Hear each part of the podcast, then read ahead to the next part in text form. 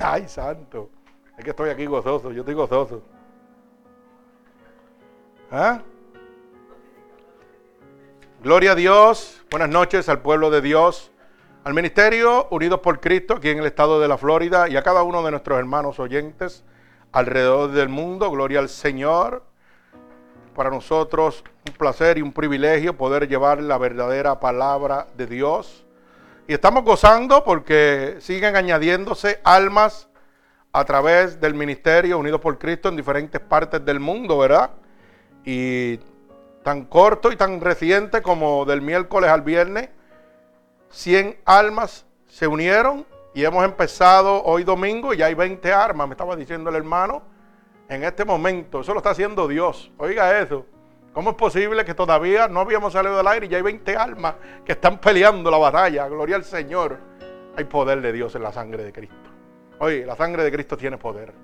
Hay poder, oiga, hasta donde sobreabunda. Bendito el nombre de Jesús. Así que en este momento quiero nombrar los países que están aquí. Le voy a pedir a mi hermana Amela que pase por aquí, donde nuestros visitantes, porque aquí en la casa de Dios todo el mundo tiene oportunidad. El otro, gloria al Señor. Bendito el nombre de Jesús. Como ella escribió su letra, ella la entiende. Gloria al Señor. Ella va a nombrar el nombre de cada uno de estos países. Gloria al Señor. Hasta aquí. Bendito el nombre de Jesús. Empezamos. Gloria a Dios. Bendito Dios. Sí. Ok, estamos aquí. Eh, vamos a mencionar los países. Eh, empieza Guatemala, eh, Brasil, Sao Paulo, Brasil, de Florida, San Salvador, El Salvador, Miami, Florida, Atlanta, Georgia, Quito, Ecuador, Monterrey, México, Santo Domingo, Filadelfia, Pensilvania, Bogotá, Colombia, eh, California, Maryland, Lincoln, Nebraska, Nueva York, Palo Alto, California, Tegucigalpa, Tegucigalpa, Honduras, México, eh, Virginia, eh, Toluca, México, Los Ángeles, California, Osnabrück, Germany, Amsterdam, Barcelona, España, Chile, Nicaragua, eh, Indiana, Inglaterra, Venezuela, eh, Mozambique, África del Suroeste, Costa Rica, Texas, Suecia y Dubái. Y entonces, Sincom, Canadá. Sincom, Canadá, gloria a Dios. Y Caxia do Sual, Brasil. Brasil. Gloria al Señor. Mi alma alaba, quédate con él. Mi alma alaba al Señor, bendigo el nombre de Jesús. Fíjate que nosotros damos estos, estos nombres de estos países y no para exaltar el ministerio, sino para que la gente que nos están oyendo alrededor del mundo sepa que nosotros tenemos constancia de que ellos están conectados con nosotros, están recibiendo la verdadera palabra de Dios y están aceptando a Cristo como su único y exclusivo Salvador. Y para que cada uno de estos países entienda que este ministerio cuando termina aquí, en sus oraciones personales, cada uno de nosotros llevamos cada uno de estas peticiones y oraciones delante de la presencia de Dios. Cada uno de estos países nosotros los estamos llevando para que siga el Señor en este momento derramando de su gloria. En este momento se añadieron dos países, ¿verdad? Que es eh, Caxias do Sul de Brasil y Sincome de Canadá. Dos países más, gloria al Señor. La semana pasada, el miércoles pasado, entró Alemania, entró África del Sur, Mozambique. Bendito el nombre de Jesús. Así que hay, que hay poder en la sangre de Cristo, hermano. Gloria a Dios. Y en este momento, no te pongas nerviosa, que estamos aquí gozándonos. Bendito el nombre de Jesús. Tengo aquí a mi hermana Mela, que está un poquito nerviosa porque está en el púlpito de Dios, pero yo quiero decirle a ella que cuando usted pasa para este lado de acá, la presencia de Dios es la que te pone así. No es el micrófono, es que hay poder. De ese ladito para acá hay poder. Y usted tiene que estar bien para poder estar aquí en este lado de acá, en el ladito de aquí. Así que no se ponga nerviosa porque yo llevo desde el 2000 predicando el Evangelio de Dios, óigame, y cada vez que vengo al púlpito de Dios las piernas me tiemblan. Y a veces las letras me brincan, pero sigo gozándome. Y los hermanos me dicen, no se dice así, se dice de la otra manera, pero yo me sigo gozando, porque a mí lo que me interesa es que salga la palabra de Dios. Bendito el nombre de Jesús. Así que en este momento le vamos a dar la oportunidad a nuestra hermana Mela para que dé testimonio del poder y la gloria de Dios, porque queremos que el mundo sepa que el poder de Dios no se ha cortado, sigue siendo el mismo ayer, hoy y por los siglos. Dios sigue sanando, Dios sigue libertando, Dios sigue restaurando, porque la sangre de Cristo tiene poder. Así que vamos a oír este poderoso testimonio de lo que Dios está haciendo en este momento. Nuestra hermana Mela, gloria a Dios. Dios les bendiga. Amén. Gloria a Dios. Como decía Cano, estoy sumamente nerviosa, pero es la primera vez que hablo de, de todo esto. Que gracias a, mi Señor, pues eh, tuve la victoria, Él me dio la victoria. Eh, yo, todo empezó el septiembre 10, cuando yo empecé a hacer una serie de pruebas, eh, porque ya me había palpado una masa en el seno derecho y fui a, hacer una serie de estudios que, pues, que, tenía que hacerme, eh, pues, porque entre el trabajo, eh, pues, excusas y más excusas, pues no, no me chequeaba.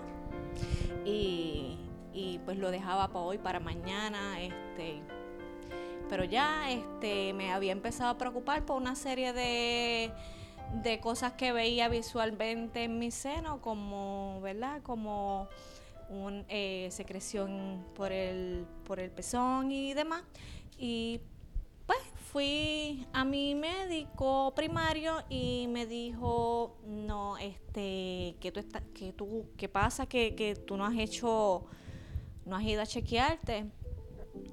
Pues nada, me envió rápido a hacerme unos estudios, me hice esos estudios, eh, rapidito me hicieron biopsias y demás, y pues una vez me hicieron la biopsia, al otro día me dijeron, no, eso va a estar para el lunes, al otro día me estaban llamando a las 8 de la mañana, y desde ¿verdad? Esto yo no lo, no lo había comentado con nadie, pero desde que yo me hice eh, la biopsia, yo no sé por qué me, me, daba esa impresión de que iba a ser algo pues negativo, o sea, que iba a ser algo pues maligno.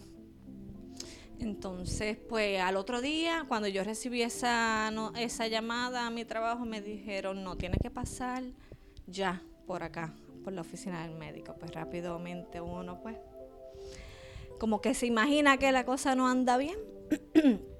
pues fui, fui sola, llamaba a bebé y, y no, él estaba durmiendo, no, no, tú estabas trabajando. Y, y pues, pero fui sola. Eh, pues ahí me dieron el diagnóstico que había sido, ¿verdad? Positivo cáncer. Eh, y pues me enviaron a una serie de cirujanos y demás. y fui y pues empezamos el proceso. Ahí empezamos, ahí empezó todo. Eh, empecé, fui al cirujano, pues el, este, el tumor me estaba ocupando la mayor parte del seno derecho. Eh, ahí ellos me envían a, hacerme una serie de estudios en el cerebro y demás. Eh, visité por primera vez mi oncólogo y ahí él pues me envió a hacer, me, pues, me mandó a hacer una serie de estudios en todo el cuerpo. Pues él me dice, me, me los hice y todo, pero esto todo en cuestión de diría yo como una semana y media ya yo tenía estudios y, resultados. Eh, cuando viré para mi doctor, para mi oncólogo, él, me tenía que, me iba a ver el ayudante de él, que es una doctora, pero que, pues, que que lo ayuda a él, pero entonces ella entra y sale y lo busca a él. Entonces estaba bebé, estaba mi mamá, estaba mi hermana. Eh, y me, él entra para acá y me dice, bueno, no, no hay...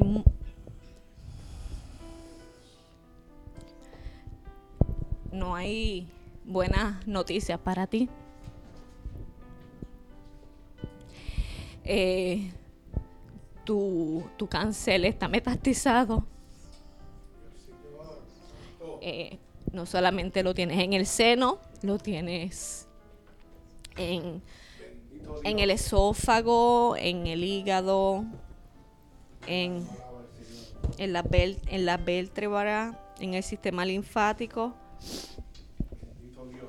Tu cáncer es un tipo, un cáncer tipo 4 y este vamos a hacer todo lo posible, ¿verdad? Para, para que tu calidad de vida sea buena, pero tienes que orar mucho.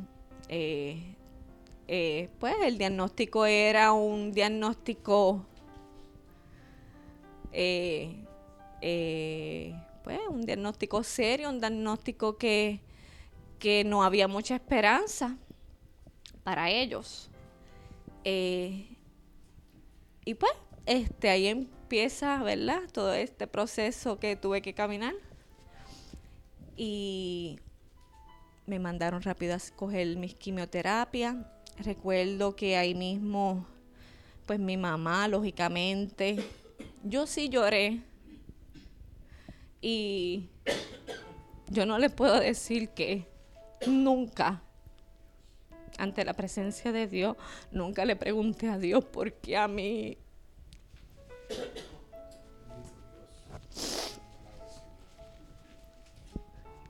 ¿Por qué me está pasando esto? Nunca, nunca, nunca. Yo le decía, Dios mío,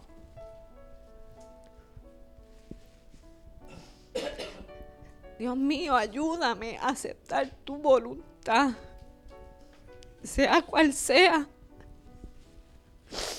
Yo sé que tu voluntad es perfecta y yo la acepto, sea cual sea. Hermano, Dios fue maravillosamente bueno conmigo porque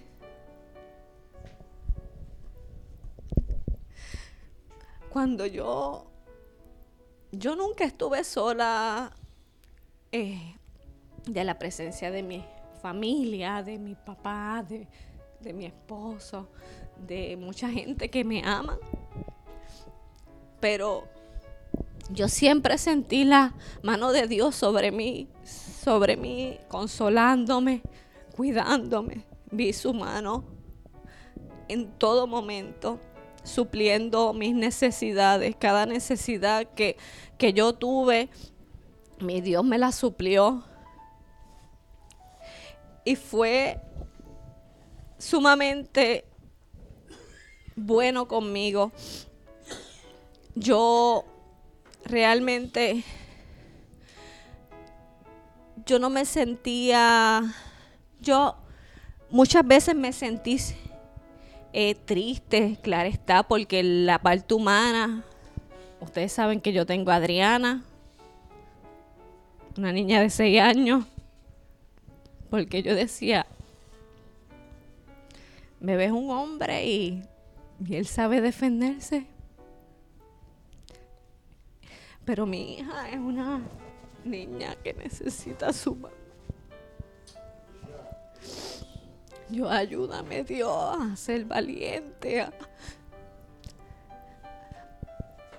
Señor, ayúdame a,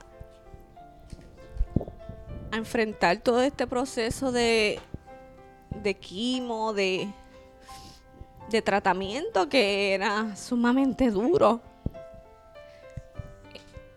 Adriani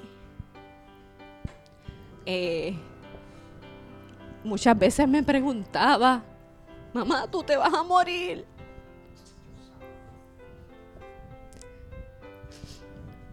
Y yo le decía, mi amor, todo el mundo se muere. Pero es cuando papá Dios quiera.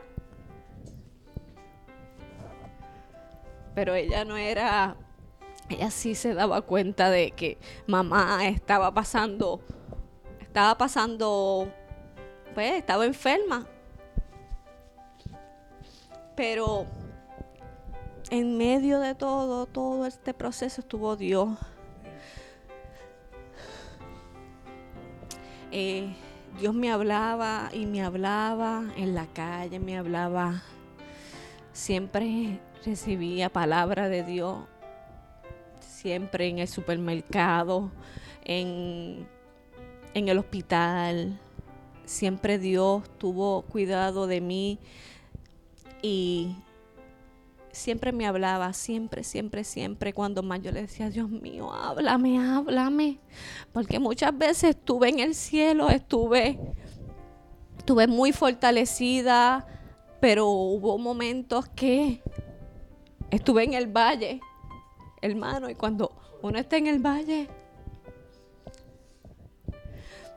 y yo no me gustaba dejarle saber a a, nadie que lo que me pasaba. Y muchas veces me encejaba en, en el walking closet a llorar y a hablar con Dios y a buscar el consuelo de mi Dios.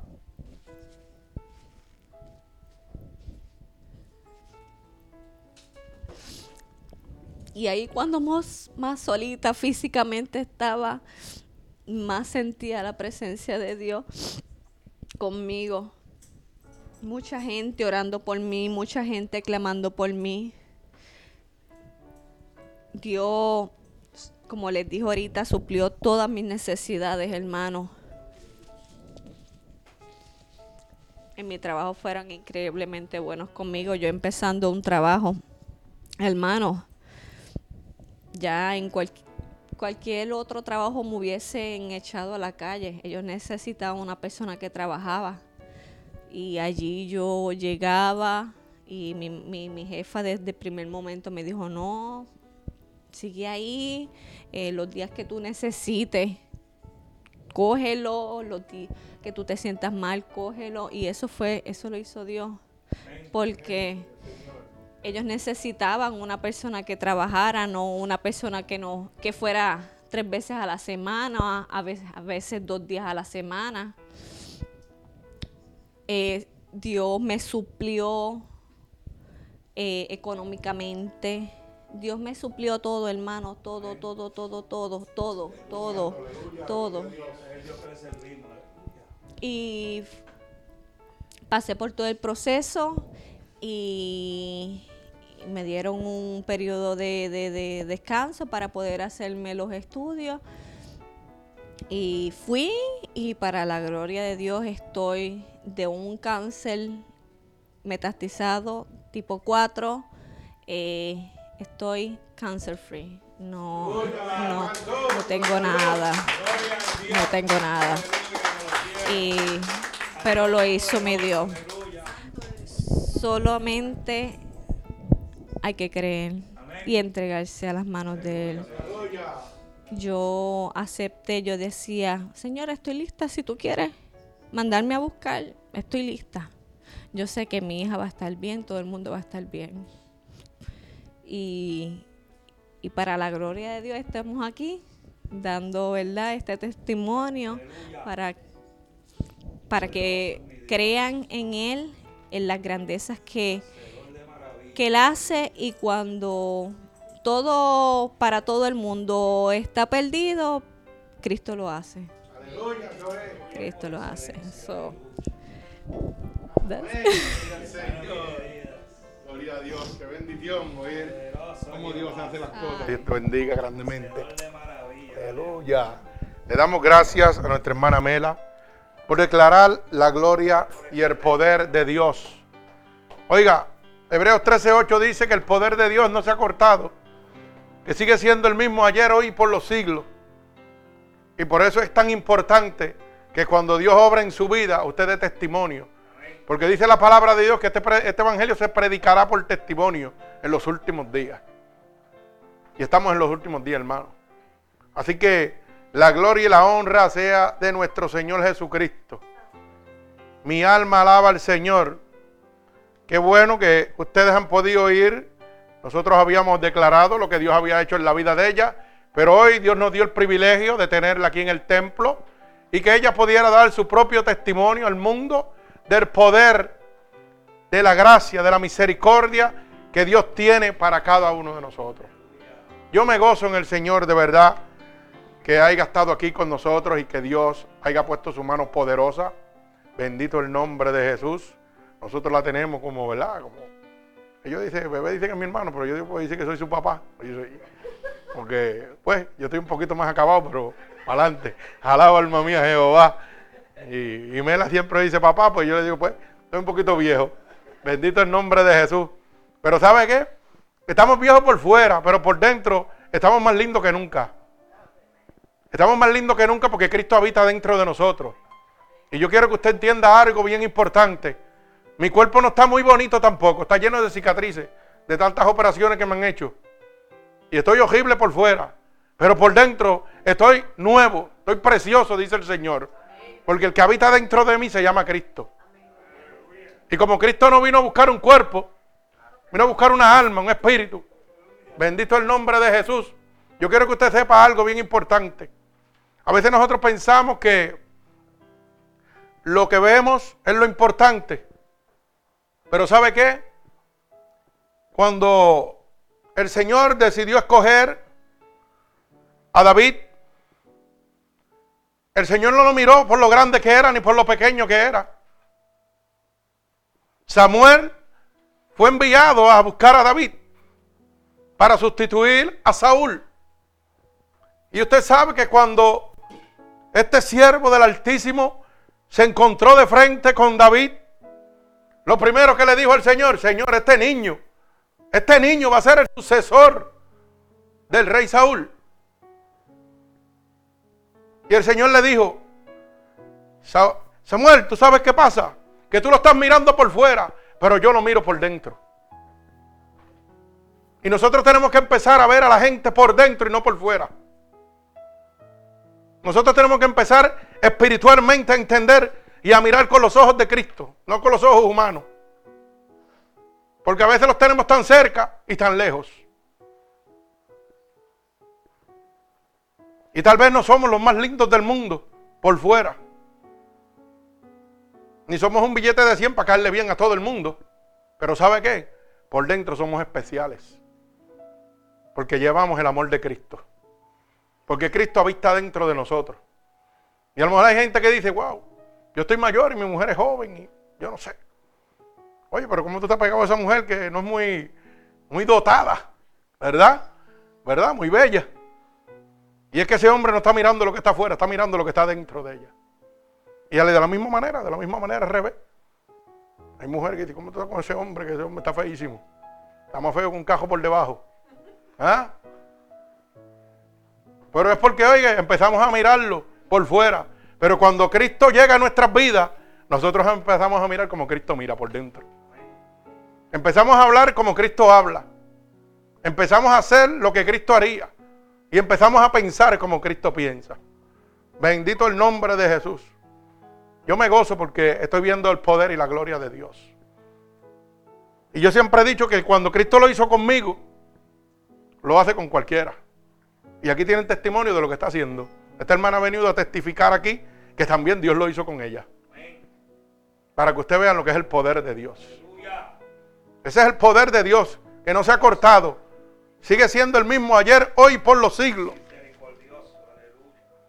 Pero para yo poder experimentar ese poder, yo tengo que rendirme a Cristo. Hay gente que quiere rendirse a Cristo a su manera. Y dice, no, pero le voy a pedir a Dios, pero soy un hijo del diablo. Y la gente se queda como el neutro y a veces me dicen, pastor, pero usted habla fuerte. No, Cristo habla fuerte. Porque Cristo quiere que tú te salves. Primera de Juan 3.8 dice que el que practica el pecado es del diablo, no es de Dios. Si usted está practicando el pecado, usted le pertenece al diablo. Usted no puede venir a donde Cristo a pedirle un favor. Y entonces la gente, uno le habla la verdad de Cristo y echan a coger. Ah, no, pero mire que Dios es amor y misericordioso, sí, es fuego consumidor también. Lo que pasa es que nos gusta ver la parte buena de Dios. Pero no nos gusta ver la ira de Dios. Y la Biblia está llena de muchas enseñanzas donde Dios dejamos su ira. Pero no hablamos del amor de Dios. Bendito el nombre de Jesús. Por eso en esta noche, hermano, hemos titulado la predicación Rindiéndome a Dios. ¿Qué cosas grandes ocurren cuando yo me rindo a Dios? Cuando todo está perdido, llega el jefe y dice, ahora voy yo. Porque el Señor que nosotros le servimos, al Dios Todopoderoso, empieza a trabajar en nuestras vidas cuando el hombre termina. Cuando ya no tiene, oiga, ni la mínima esperanza de hacer nada por usted.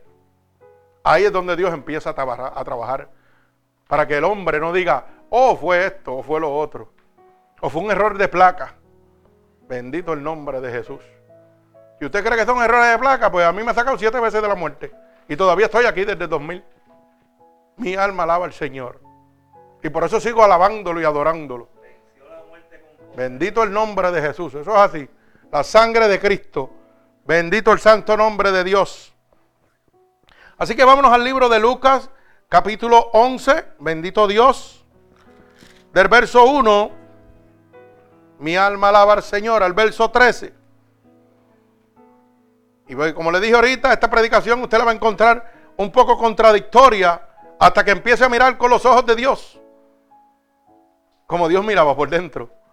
Hoy Dios me enseñó a mirar esta palabra por dentro. Porque yo le buscaba y le buscaba. Yo decía, Señor, pero ¿qué es lo que tú quieres? Y me dijo, vete de jodilla. Y vas a encontrar lo que yo quiero que tú le hables al pueblo. Una palabra poderosísima, gloria al Señor.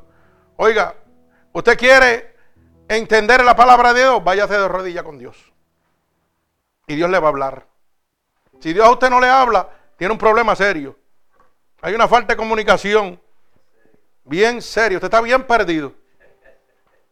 Porque los que son de Dios, oiga, nadie se los arrebata de la mano. Dice la palabra de Dios. Y Dios le habla. Y le habla en continuo. No, es que le habla una vez al mes. Le habla todos los días, le habla. Porque a mí Dios me habla todos los días. Y me habla con la naturaleza, me habla con su palabra, me habla audiblemente. Pero cuando me habla audiblemente, las piernas me tiemblan. El corazón se me quiere salir. Así que eso es cosa seria. Pero para que Dios le pueda a usted hablar, usted tiene que rendirse a Dios. Bendito el nombre de Jesús.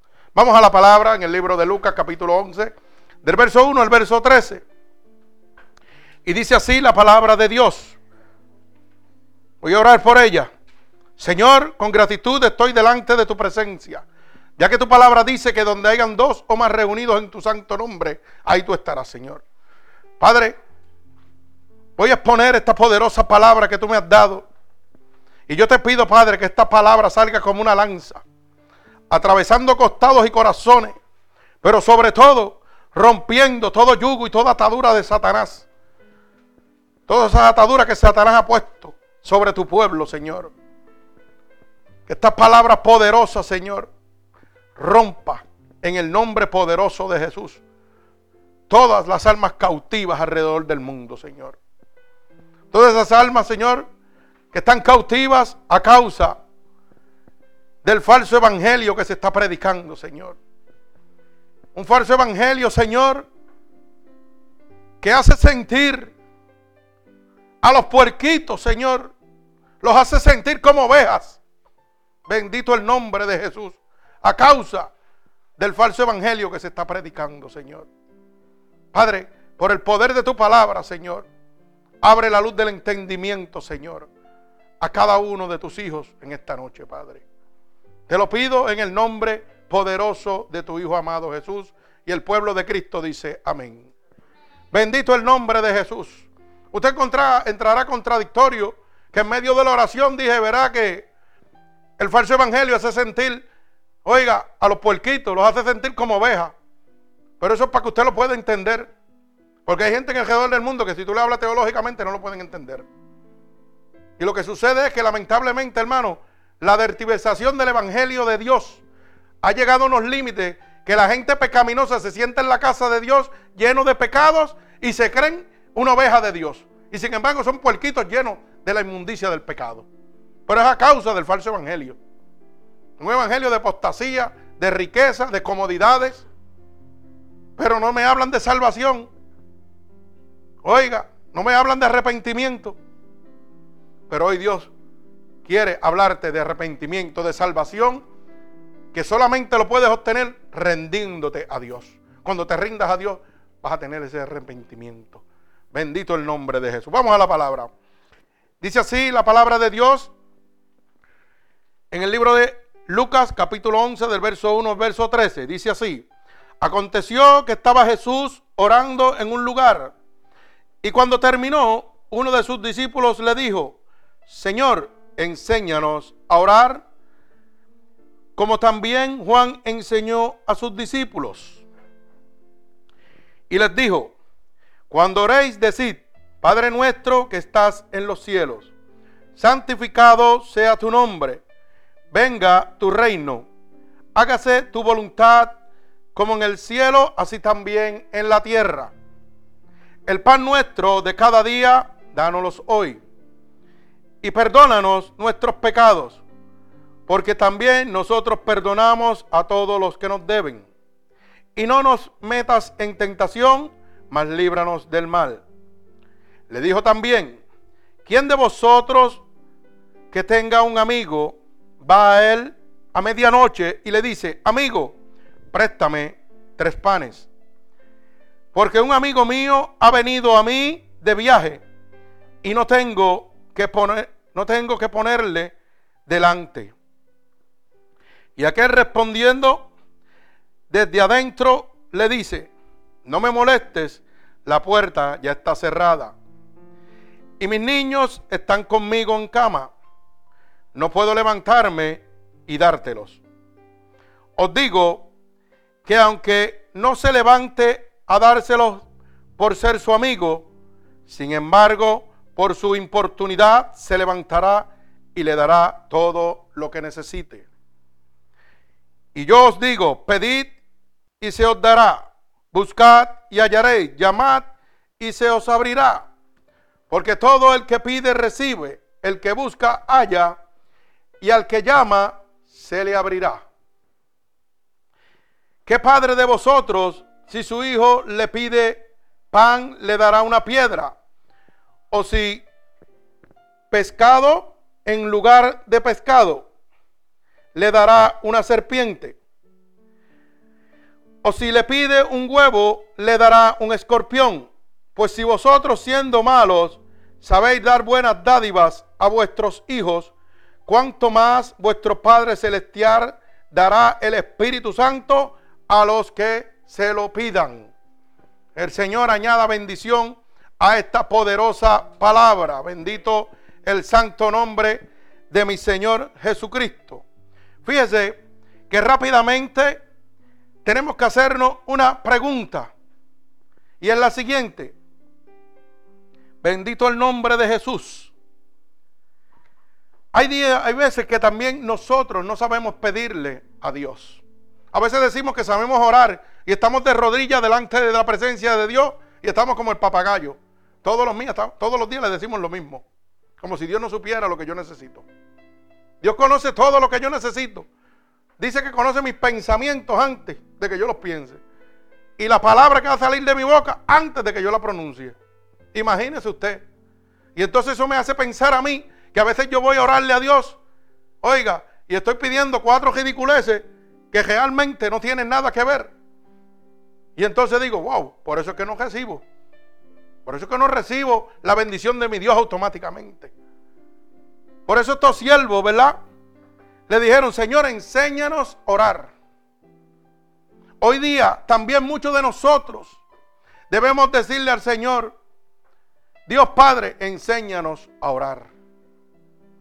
Porque a veces oramos, oiga, para que la gente nos oiga. Oramos para que Dios nos dé, nos dé, nos dé. Pero realmente, mire lo sencillo que Dios le habló. Le dijo, solamente di Padre nuestro y en adelante por ahí. Esa es la oración más grande que existe. ¿Usted sabe por qué? Porque cuando usted declara Padre nuestro, se está rindiendo a Cristo. Está declarando la supremacía de Dios sobre su vida.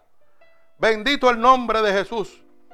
Fíjese que muchos de nosotros solo usamos la oración para pedir, pedir y pedir, pero sin reconocer la providencia de Dios. Y usted dirá, ¿qué es la providencia de Dios? Bendito el nombre poderoso de mi Señor Jesucristo. La providencia de Dios es la soberanía y la omnipotencia, que es un poder de supremacía absoluta.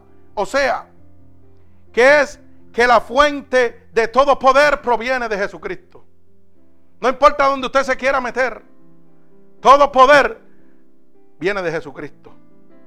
Cuando yo le digo Padre nuestro, reconozco que Dios tiene toda autoridad. Estoy rindiéndome a Cristo. Pero hay gente que se sientan, se arrodillan a orar, otros se sientan, otros se acuestan, pero ni siquiera declaran la soberanía de Dios sobre su vida. Señor, necesito esto, mañana voy a tener este problema, pero yo confío en que tu poder me va a ayudar. Pero no me humillo delante de Dios a decirle, Señor, yo reconozco que sin ti no soy nada. Oiga, porque Dios quiere que usted reconozca que toda soberanía le pertenece a Él. Que todo poder proviene de Él. Y que sin Él usted no es nadie. Usted está perdido. Sin Cristo, hermano. Oiga, es como querer vivir sin aire. Usted tiene que reconocer la soberanía de Dios. Bendito el nombre de Jesús. Cuando dice Padre nuestro, reconozco la supremacía de Dios sobre mi vida. En ese momento estoy entregando totalmente a Dios para que Él haga su voluntad sobre mi vida. Aceptando el sacrificio de Dios en la cruz y santificando su santo nombre. Oiga bien, con simplemente pronunciar Padre nuestro. Mire todo lo que usted encuentra cuando usted declara que el Señor es su Padre. Usted está aceptando el sacrificio de Dios en la cruz del Calvario. ¿Usted sabía eso? Yo estoy reconociendo que Dios es mi Padre. Y cuando yo reconozco que Dios es mi Padre, estoy renunciando a la vida pecaminosa. Porque esa sangre que derramó en la cruz del Calvario me libra a mí de todo pecado, de toda condenación, por la sangre de Cristo. Pero es cuando yo reconozco que Dios es mi Padre. Pero hay gente que lo oran a Dios y el Padre de ellos es el diablo. Porque siguen en la vida pecaminosa. Siguen brincando y, le, quieren que Dios les bendiga, pero le sirven al diablo. La Biblia dice que, que no es conmigo contra mí es. Así que usted tiene que estar claro, hermano. Por eso hay gente que a veces vienen donde mí y me dicen, hermano, tengo esta situación con mi hijo. Mire esto, le voy a poner un ejemplo. Porque yo sé que a muchos de ustedes esto le está pasando. Yo le pido que usted ore por mi hijo para que me lo saque Dios de esta situación, pero ellos le sirven al diablo. Usted sabe lo que está haciendo esa gente, cogiendo ventaja. Y usted lo que tiene que hacer es ser bien, astuto. El Señor dice, ser astuto como la serpiente, pero manso como el cordero.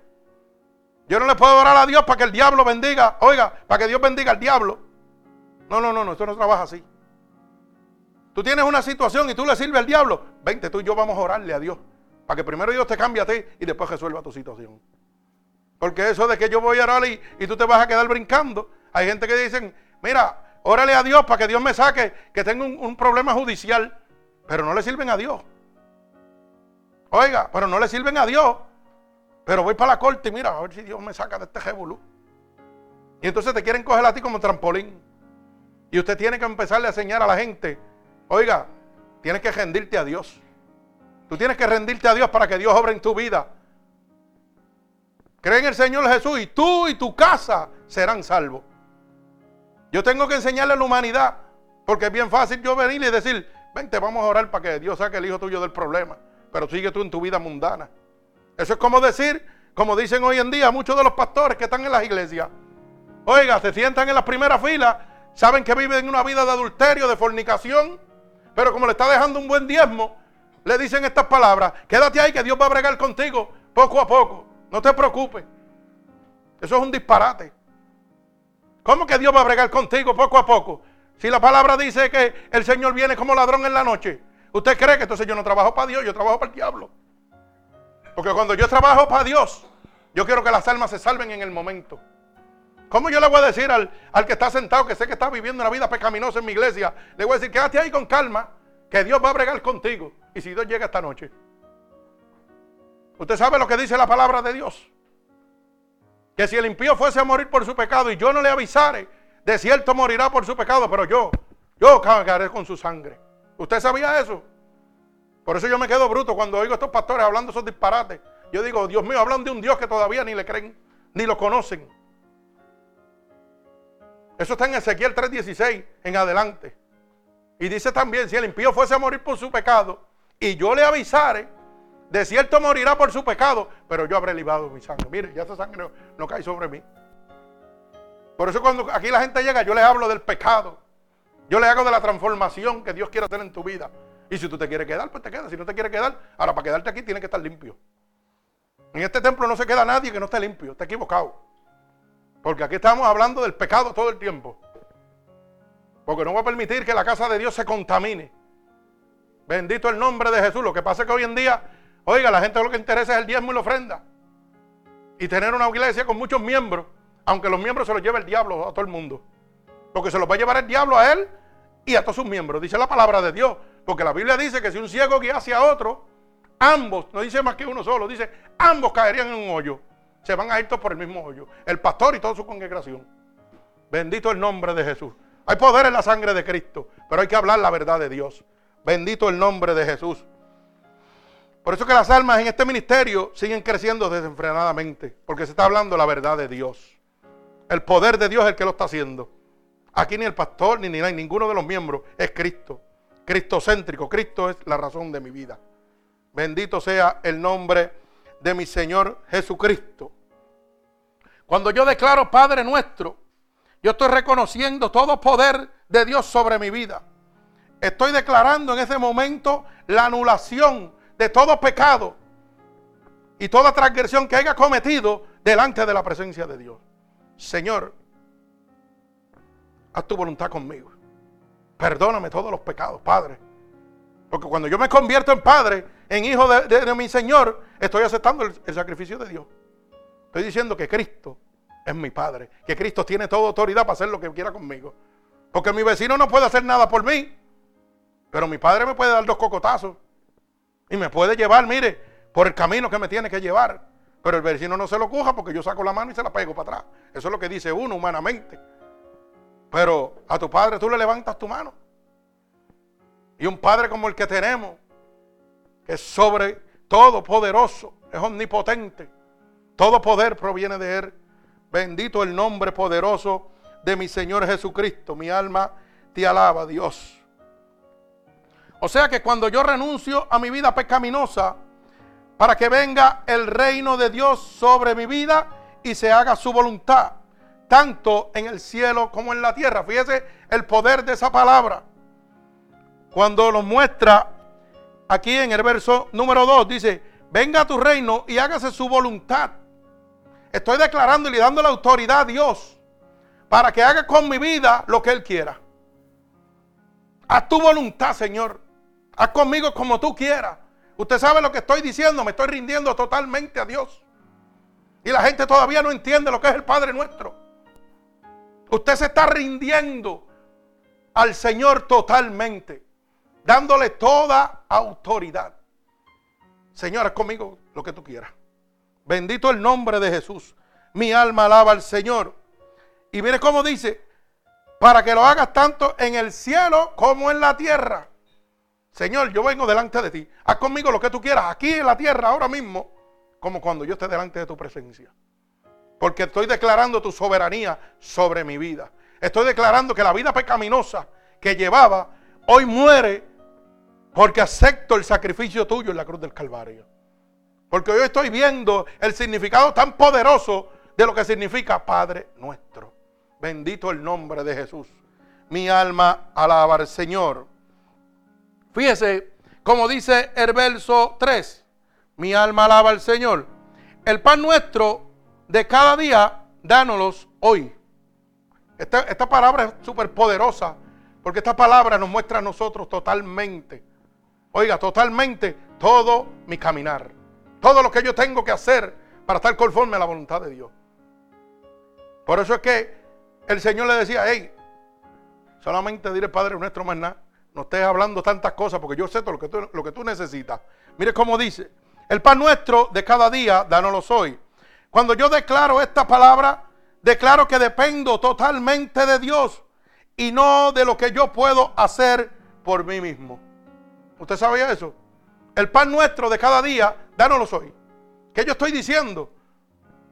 Señor, le estoy pidiendo al que tiene para darme hasta donde sobreabunda. Estoy yendo como si usted fuera a Walmart, supermercado, para que usted lo pueda entender. Usted está en su casa y ¿dónde usted va?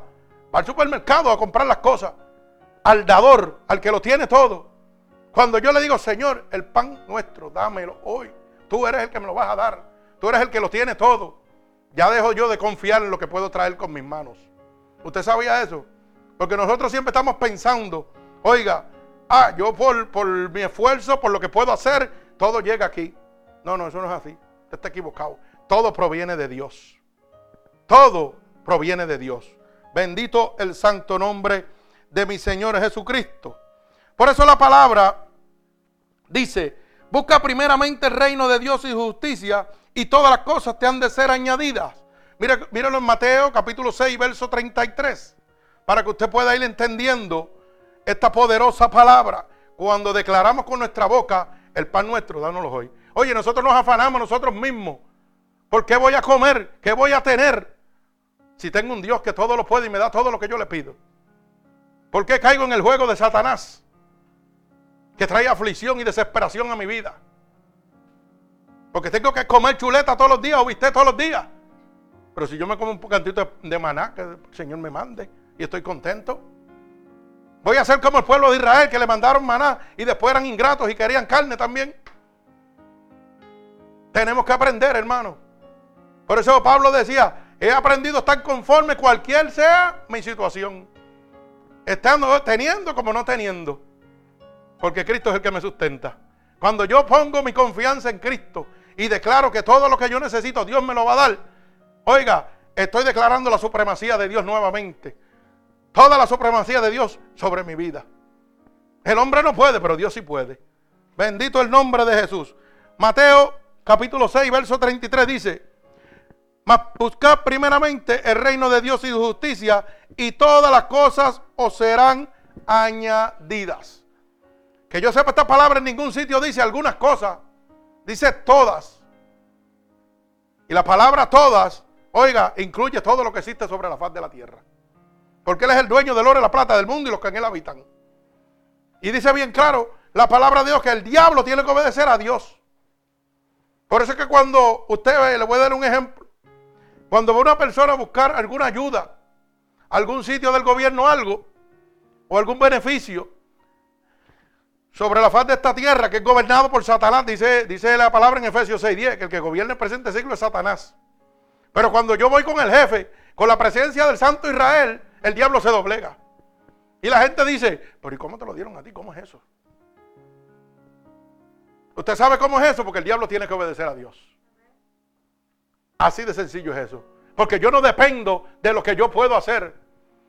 Aquel hombre puede decir lo que le dé la gana, pero yo voy con el que lo domina a él, con la supremacía, con mi padre. Y todo lo que yo le pida a mi padre a través del Hijo, Dios me lo tiene que conceder. Conforme a sus riquezas en gloria, dice su palabra. Bendito el nombre de Jesús. Por eso se dice, pedid y se os dará. Buscad y hallaréis. Tocad y os hallará. Si tú pides y sabes pedir, Dios te va a conceder. Pasa que hay gente que piden a lo loco. Piden humanamente, carnalmente. Pero no piden espiritualmente. Bendito el nombre de mi Señor Jesucristo. Fíjese que cuando yo declaro a mi Señor esa palabra poderosa que me dé, oiga, todo lo que yo necesito para sustentar. Oiga, estoy declarando que dependo totalmente de Dios.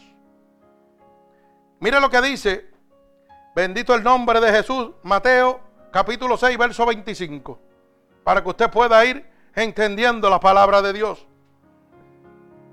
Dice, por tanto, os digo, no os afanéis por vuestra vida, que habéis de comer o que habéis de beber, ni por vuestro cuerpo que habéis de vestir. No es la vida más que el alimento y el cuerpo más que un vestido. Alaba alma mía Jehová. Es una palabra poderosísima. Esto es para los que dependen totalmente de ellos. Bendito el nombre de Jesús. Y mire cómo dice el verso 26. Mira las aves del cielo que no siembran, ni ciegan, ni recogen en graneros, y vuestro Padre Celestial las alimenta. ¿No valéis vosotros mucho más que ellas? Cuando yo me rindo a Dios, hermano, oiga, yo estoy declarando la supremacía de Dios sobre mi vida. Estoy declarando que nada me va a faltar. Porque si Dios alimenta las aves, oiga, y declara en su palabra, ¿no soy acaso yo más importante? Yo soy la creación máxima de Dios, soy imagen y semejanza de Dios. Y si Dios, oye, ellas no trabajan, ellas no ciegan, ellas no recogen, ellas no hacen nada. Usted la oiga y Dios se encarga de darle su alimento. ¿Cómo Dios no lo va a sustentar a usted? Pero yo tengo que rendirme a Dios para que eso suceda. Mientras yo no me rinda a Dios, mire, usted va a estar peleando contra la corriente. Todo lo que usted, eh, todo lo que usted haga, oiga, va a dar un paso para adelante y tres para atrás. Y no va a haber nunca, nunca un progreso en su vida. Y pasarán años hasta que no se rinda a Dios. Cuando yo me rindo a Dios, yo empiezo a ver la gloria de Dios. Pero mientras usted crea en su poder, en su fuerza, usted está liquidado, está acabado totalmente. Bendito el nombre de Jesús. Por eso el verso 27 de Mateo, capítulo 6, verso 27 dice, ¿y quién de vosotros podrá, por mucho que se afane, añadir a su estatura un codo? Explíqueme eso. Usted puede hacer todo lo que usted quiera. Mire lo clarito que el Señor se lo pone suavecito. Usted puede añadir un codo a su estatura. Dios le está diciendo que no importa lo que tú hagas, si no te rindes a Él, no hay progreso en tu vida. Es como nadar en contra de la corriente. Es como querer respirar sin aire. Tienes que rendirte a Dios. Cuando yo me rindo a Dios totalmente, yo veo la gloria manifestada de Dios sobre mi vida. Bendito sea el nombre poderoso de mi Señor. Por eso es que dice la palabra bien claro. Mira las aves, como yo las mantengo. Ellas vuelan de un lado a otro. Oye, no trabajan, no hacen nada. Y el Padre de nosotros que está en el cielo. Pero el Padre de usted, si usted le sirve a Dios, si le sirve al diablo, no es Padre suyo. El Padre suyo es el otro. ¿Verdad? Dice la palabra que los que son hijos de la desobediencia pertenecen al diablo. Bendito el nombre de Jesús. Pero dice la palabra que no riegan, no siembran ni cosas, no hacen nada. Y nuestro Padre que está en el cielo las alimenta. ¿Y acaso nosotros no somos más valiosos para Dios? Dios le está diciendo que, oiga, que se rinda a Dios y deje de estar peleando ya usted contra Dios.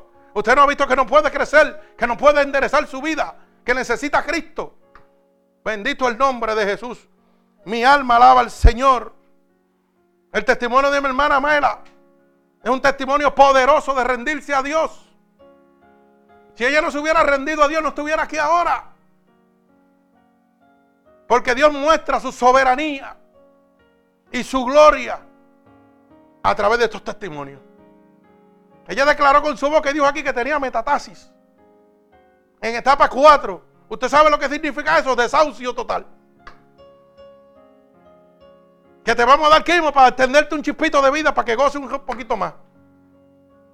Pero cuando se rindió a Dios, empezó la gloria de Dios sobre ella. La gloria de Dios manifiesta se derramó sobre ella. Y se acabó el poder del diablo. Se acabó el poder del hombre. ¿Por qué? Porque Dios deja, oiga, deja al diablo en vergüenza. El hombre dijo que no, pero Dios dijo, no, no, no. Eso no es como tú te crees, eso es como yo digo. Solamente cree en mí, depende de mí, ríndete a mí. Acepta mi sacrificio para que tú veas lo que yo puedo hacer. ¿Usted sabe qué? Yo estoy seguro y voy a decir esto porque yo sé lo que el Señor pone. Oiga, ¿usted sabe cuántas veces pasó por la mente de ella? Señor, pero si tú lo hiciste con aquel cielo, tú lo puedes hacer conmigo. Yo tengo mi hija, tú lo puedes hacer conmigo.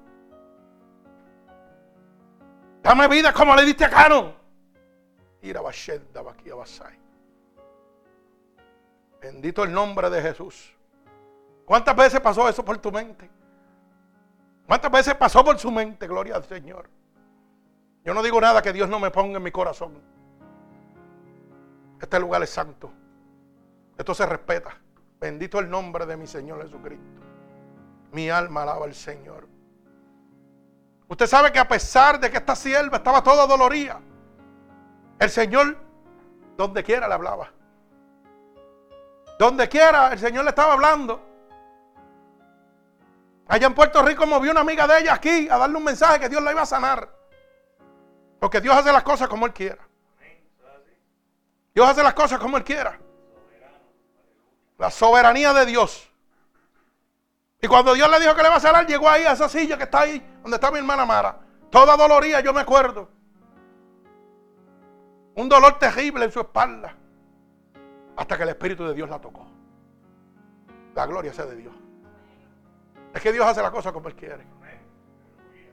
Y yo me acuerdo que un día fui a su casa y le dije, ¿tú sabes por qué yo no he venido a orar por ti? ¿Tú te acuerdas de esas palabras? ¿Tú sabes por qué yo no he venido a orar por ti? Porque yo no vengo por emociones personales. Yo vengo cuando Dios me dice, te voy a sanar, ponle las manos que la voy a sanar. Usted tiene que empezar a oír la voz de Dios. A veces nosotros queremos orar por la gente, por orar. Y usted tiene que tener mucha cautela con eso. Porque hay gente que se van a las emociones y declaran una sanación y no hay sanación para esa persona. Y lo que está matando es la fe de los demás que rodean a esa persona. Por eso cuando yo fui a la casa se lo dije, yo no puedo venir aquí. Y pasaron meses, ella lo sabe. Ahora yo vine porque Dios me dijo que vinieron de ti. Y oré por ella en la casa y el Señor la puso, mire, como, como, como pajarito. Quédate ahí. La llevó donde tenía que llevarla, que nosotros lo fuimos y todavía estaba ahí. Ese es el poder del Dios que nosotros le servimos. Pero es el Dios que nosotros le servimos. Un Dios soberano. Que sobrepasa todo entendimiento. Pero usted tiene que ser obediente a Dios. Bendito el nombre de Jesús. Mi alma alaba a Jesucristo. Mire como dice el verso 4. Bendito el nombre de mi Señor Jesucristo. Mi alma alaba a nuestro Señor. Bendigo el santo nombre de mi Señor Jesucristo. Bendito Dios. Santo sea el nombre de Jesús. Apiádanos a la misericordia de Dios para que perdone vuestros pecados como nosotros perdonamos a que los ofenden. ¿Verdad? Estamos apedeando cuando, cuando nosotros leemos ese verso, en el verso 4, míralo aquí. Y perdónanos nuestros pecados porque también nosotros perdonamos a todos los que nos ofenden. ¿Verdad? A todos los que nos deben. Y no nos metas en tentación, mas líbranos del mar. Bendito el nombre de Jesús. Usted sabe que cuando yo declaro eso, estoy apiadando a la misericordia de Dios. Para que perdone mis pecados como nosotros perdonamos a cada uno de los que nos ofenden a nosotros. Eso es lo que quiere decir nos deben, nos ofenden. ¿Correcto? Bendito el nombre de Jesús. Así declaramos que amamos a nuestro prójimo como a nosotros mismos. Oiga bien, cuando yo tomo esa actitud en medio de, esa oración, yo estoy declarando y pidiéndole a Dios misericordia por mis pecados. Declarando que yo estoy amando a mi prójimo como a mí mismo. Por eso dice bien claramente, oye, perdona mis pecados como yo perdono a los que nos ofenden. Bendito el nombre de Jesús. Nosotros nos apiadamos, los cristianos que realmente le servimos a Dios, no los religiosos. Son dos cosas bien diferentes. La cristiandad y la religiosidad son dos cosas bien diferentes. Están bien lejos, muy separadamente de la realidad. Bendito el nombre de Jesús. El cristiano aclama la misericordia de Dios en todo momento, porque reconoce la supremacía de Dios. Reconoce que necesita a Dios, que sin Dios no puede vivir. El religioso oye la palabra de Dios, pero hace lo que le da la gana. Por eso la Biblia dice, no son los oidores, sino los hacedores los que serán justificados delante de la presencia de nuestro Señor Jesucristo. Pero la gente hoy en día van a la iglesia, oyen la palabra de Dios, pero mire, hacen lo que le da la gana. Pero yo quiero que usted sepa que cuando usted está ahí se está condenando más que ninguno. Porque conociendo lo bueno está haciendo lo malo. ¿Usted sabía eso? Y hay gente que el enemigo de la, las almas lo embrutece y se sientan en la casa de Dios y empiezan a oír palabras de Dios. ¿Y qué sucede? Oiga, estás conociendo todo lo que Dios te está diciendo para que cambies tu vida. Estás reconociendo en ese momento, audiblemente, que Dios te está hablando a través de un ministro para que te arrepientas a Cristo. Pero en tu mente lo que dice, ah, el domingo voy, estoy un ratito y después me voy. Y ya está. Y en su mente lo primero que piensa es, ya yo estoy bien con Dios porque estoy sentado en la casa de Dios. O estoy bien con Dios porque trabajo en la casa de Dios. O estoy bien con Dios porque ofrendo y diezmo en la casa de Dios. Yo no le estoy robando a Dios y como no le estoy robando, voy para el cielo. Eso es lo que dicen muchos, hermanos, para que usted lo sepa. Porque yo he oído esas palabras. Pero cada uno de los que me está oyendo en esta noche, yo le digo en este momento, si usted cree y usted está en ese caminar y no quiere rendirse a Dios, visite Gálatas 5.19 y visite Apocalipsis 21.8. Léalo y después usted me dice si usted va para el cielo o va para el infierno. Estando sentado en la casa de Dios. El que tenga oídos que oiga. Bendito el nombre de Jesús. Mi alma alaba a Jesucristo. Porque tenemos que hablar la verdad, hermano. No podemos tapar el pecado. Si usted está cometiendo alguno de esos actos que la palabra condena, oiga, con el lago de azufre y fuego, que usted va directo para el infierno con Satanás. Si usted está cometiendo alguno de esos actos, pues ya usted sabrá. Si usted va para el cielo, va para el infierno. Dios es claro, es blanco y negro. Esto no hay que darle mucha teología. Usted busque, dígale, Señor, háblame, dime qué tengo que hacer para poder entrar al reino de Dios. Aquel joven rico decía, Señor, ¿qué tengo que hacer para entrar al reino de Dios? Y el Señor le dijo, guarda todos mis mandatos. Y él le dijo, todos los he guardado. Pero ¿cuál fue el que le faltó? Alaba alma mía Jehová. Cuando el Señor le dijo, vende todo lo que tiene y dáselo a los pobres. Y tendrás tesoros en el cielo. Vente en pos de mí. Dice que entristeció su corazón. Y hoy te predican lo contrario. Hoy te predican de prosperidad, de comodidades, de dame. Y siembra aquí el 100 por uno. Y siembra para que tú veas cómo cosecha. Y el Señor dice que no le puedes servir a dos dioses. Porque amarás a uno y aborrecerás al otro. Estimarás a uno y despreciarás al otro. No puedes servirle al Dios y a las riquezas. ¿Usted sabía eso? Y el Dios de la riqueza, hay mucha gente que llevan 30 años en el Evangelio y todavía no saben ni cómo se llama. Se llama el Dios Mamón, por si no lo sabía. El Dios de la riqueza. Sí, eso es así. Bendito el nombre de Jesús. Oiga, usted sabe que una vez yo le estaba hablando a un pastor y se quedó bruto. Me dijo, ¿qué es eso? Yo no sé qué, Dios Mamón, eso no existe. Oiga bien lo que le estoy diciendo a un pastor. Luego le hablé a un sacerdote y tampoco sabía quién era el Dios Mamón. Nunca lo había oído. Y gente que tiene bachillerato y maestría. Para que usted lo sepa. Y teología como es. Pero dice que mucho conocimiento envanece el espíritu, lo pone bruto. Para que usted lo sepa. El evangelio que yo le estoy predicando, hermano, ni lo aprendí ni lo recibí de hombre alguno, sino por discernimiento del Espíritu Santo. Yo nunca he ido a un, instituto teológico, ni iré. Para que mi corazón nunca se engrandezca. La palabra mía me la tiene que dar el Señor. Yo me voy de jodilla y Él me la da. Porque el que llega al templo sabe, oiga, el Señor sabe qué es lo que necesita. ¿Qué es lo que necesita oír? Cuando yo voy con teología, lo que tengo es un lago de huesos secos en el templo. ¿Usted sabe por qué? Porque no edifico a nadie. Pero cuando yo le digo, Espíritu Santo de Dios, háblame. Yo quiero que tu pueblo se transforme. Ahí empieza el Espíritu a darme. Y el Espíritu le está hablando a gente aquí hoy. Y le estás hablando en este momento a gente alrededor del mundo que están siendo engañados por el falso evangelio que se está predicando. Y yo estoy recibiendo en mi teléfono, para que usted lo sepa, por Facebook, gente que están siendo libertada, que decía, oiga, tremendo mensaje, nunca había oído una cosa así. Gente que yo ni sé ni quiénes son, para que usted lo sepa. La otra entró una muchacha ahí que yo no sé ni quién son, que hasta nombre americano tiene. Y yo le iba a contestar, pero como no sabía escribir en inglés, no le contesté. Alaba alma mía Jehová. Pero le dije, Señor, tócale el corazón allá. Para que usted lo sepa. Y ella me escribió en español. Me escribió en español para que usted lo sepa. Y yo dije, bueno, yo lo sé. No, no, yo eso no le doy mucho. Las mujeres son las que le dan mucho a eso del teclado y esas cosas. Yo mejor me dedico a predicar la verdad de Cristo. Y que Dios se encargue de ministrarle y servirle, ¿verdad? Gloria al Señor. Mi alma te alaba, Padre. Qué bueno es Dios. Dios es bueno. Gloria al Señor. Bendecimos tu santo nombre. Fíjese que reconociendo nuevamente el poder de Dios cuando decimos líbranos de toda tentación y de todo mal. Cuando yo declaro en medio de la oración, líbrame de toda tentación y líbrame de todo mal. Oiga lo que estoy haciendo. Estoy reconociendo la soberanía de Dios nuevamente. Porque el único que lo puede hacer se llama Jesucristo. el Hijo de Dios.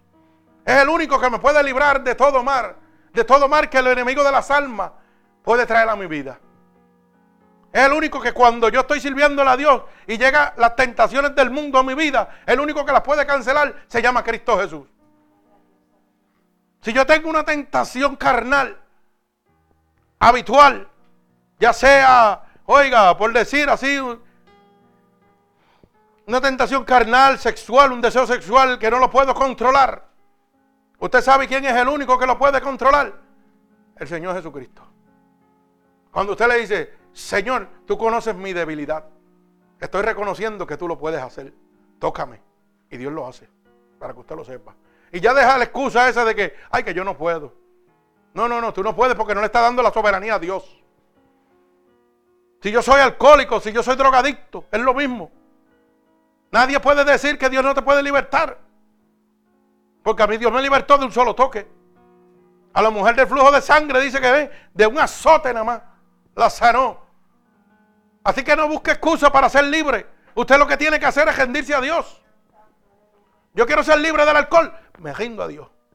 Señor, estoy cansado ya. Méteme las manos ahora mismo. Y Dios lo hace. Pero tengo que rendirme a Dios. Yo quiero ser libre de la droga. Señor, la droga está consumiendo mi vida, mi hogar, todo. El diablo este me está destruyendo totalmente. Pero yo he oído en tu palabra, primera de Juan 5, 18, que cuando estamos engendrados por el Espíritu de Dios, el diablo no me puede tocar. Tócame, Espíritu Dios. Ahora mismo, tócame, libértame. Y el Señor te liberta. Como hizo con los demonios que estaban en el ganadero.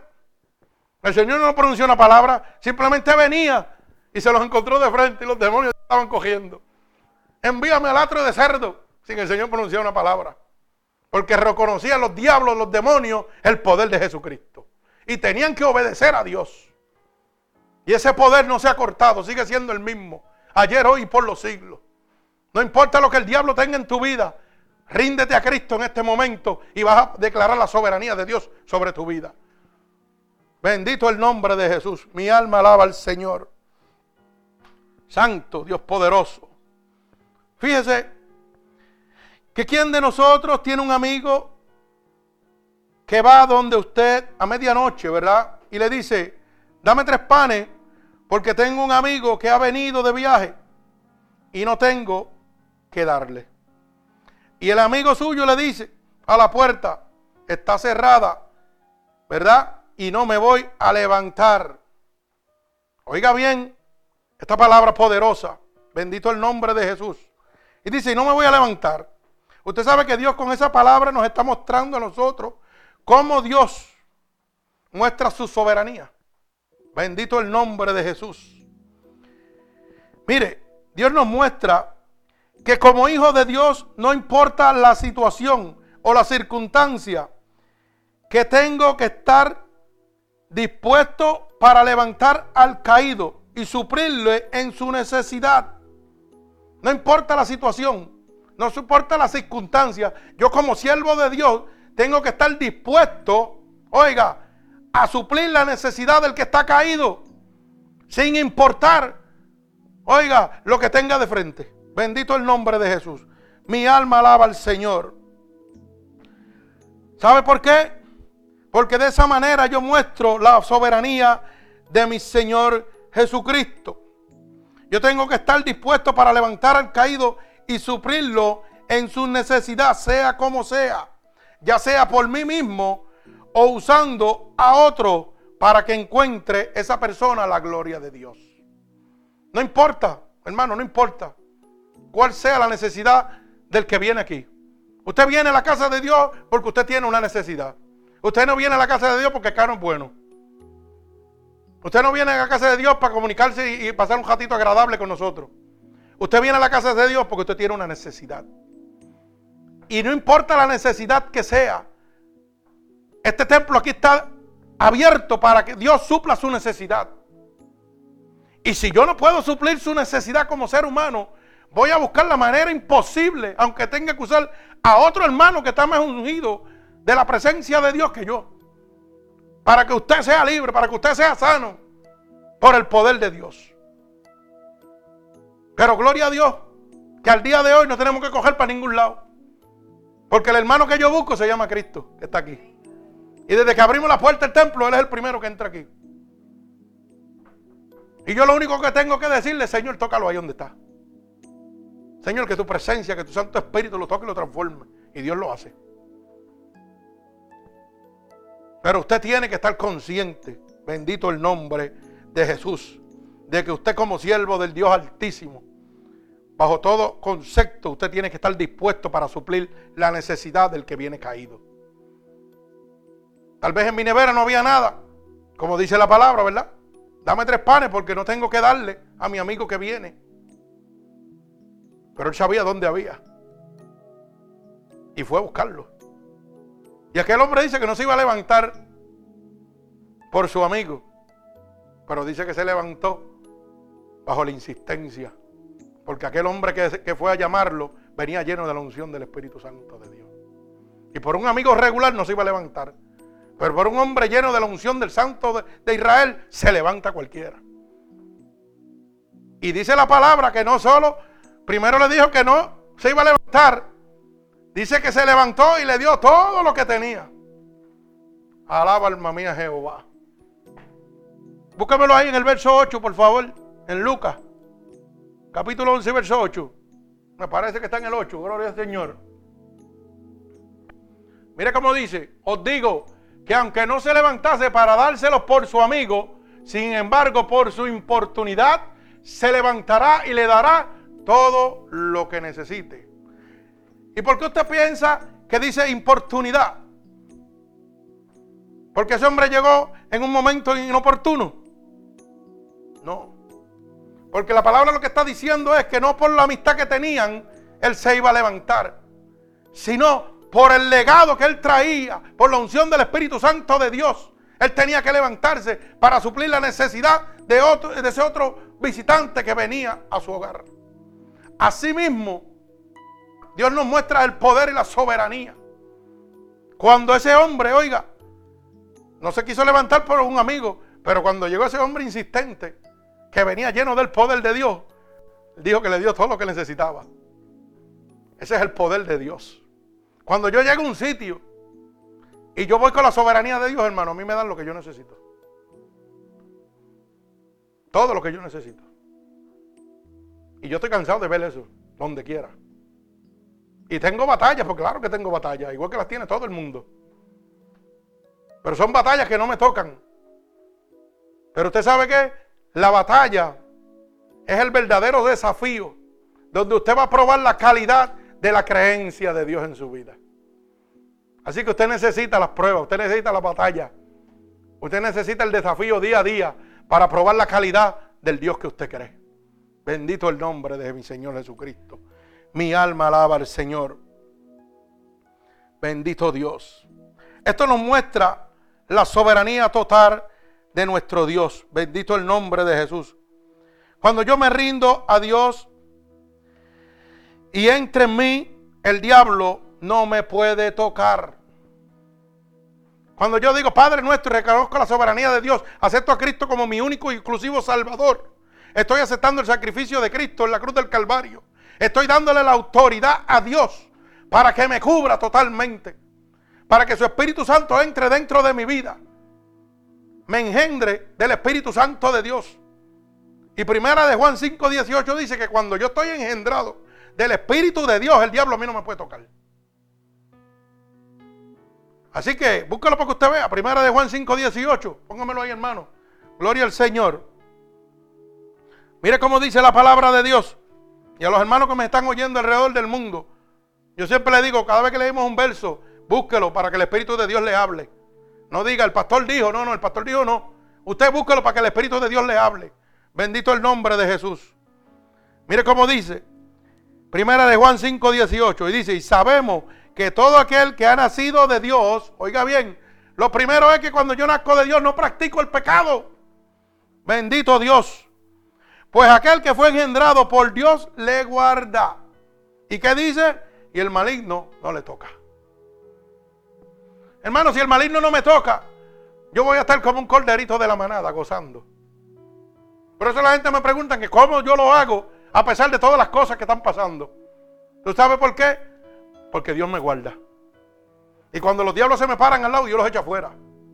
Y dice, con ese no me meto. No, no, no, no, no. Ese hombre no juega, yo con ese no me voy a meter. Entonces hay gente que dice que son cristianos, pero su vida usted la ve con una aflicción totalmente. Y a mí la palabra me enseña que el que vino a hurtar, matar y destruir es Satanás. Y la única manera que yo no puedo tener más en mi vida es que el diablo me esté atormentando.